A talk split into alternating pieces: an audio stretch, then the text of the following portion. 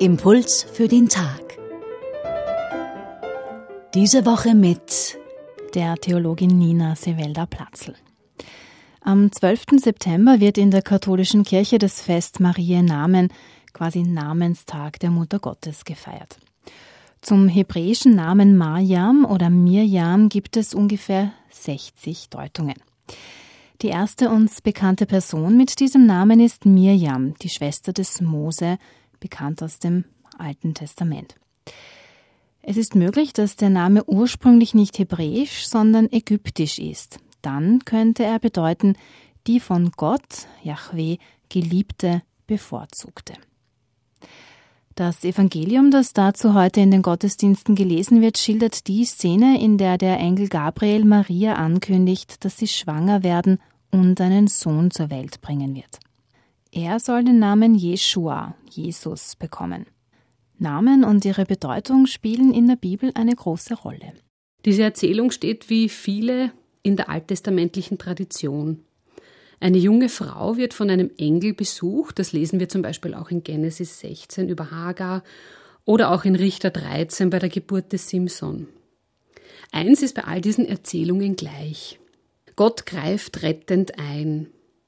Das wird in der Lukas-Erzählung auch durch den Namen Jesu deutlich. Jesus heißt auf Deutsch Gott rettet. Gott rettet und er tut es durch Menschen, die er beim Namen ruft. Es sind konkrete Menschen, die er ruft, die er beruft.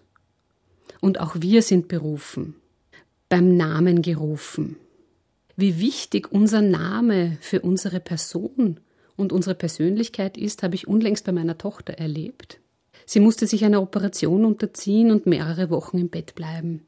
In dieser Zeit haben wir Eltern mitbekommen, dass sie zwei aktuelle YouTuberinnen verehrt.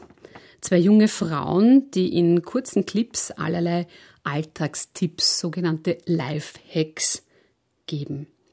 Immerhin 1,8 Millionen Menschen schauen ihnen dabei zu.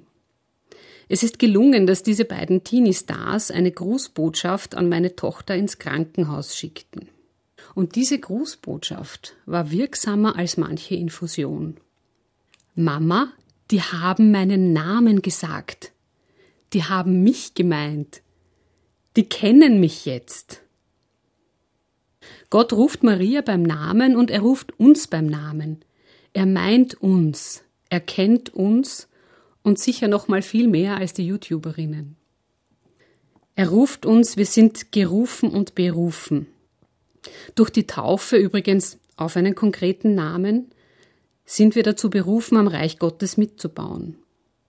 Mit unterschiedlichen Gaben ausgestattet und an den verschiedenen Orten, an denen wir sind. Ich bin berufen und Sie sind berufen. Nicht anonym, nicht austauschbar, konkret Sie.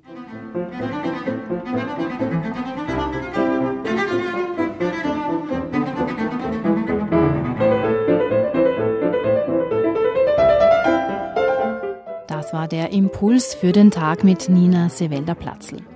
Sie ist nicht nur Theologin und Biologin, sondern auch Psychotherapeutin in eigener Praxis. Nach zehn Jahren Tätigkeit für die katholische Jugend war sie zuletzt Assistentin für Generalvikar Nikolaus Graser. Am 1. Oktober übernimmt sie die Leitung des Büros von Kardinal Schönborn.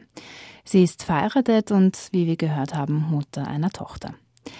Die heutige Bibelstelle ist der Beginn des Lukas-Evangeliums, Kapitel 1, die Verse 26 bis 38. Einen Link zum Text und den Impuls zum Nachhören finden Sie auf unserer Website A T. ti.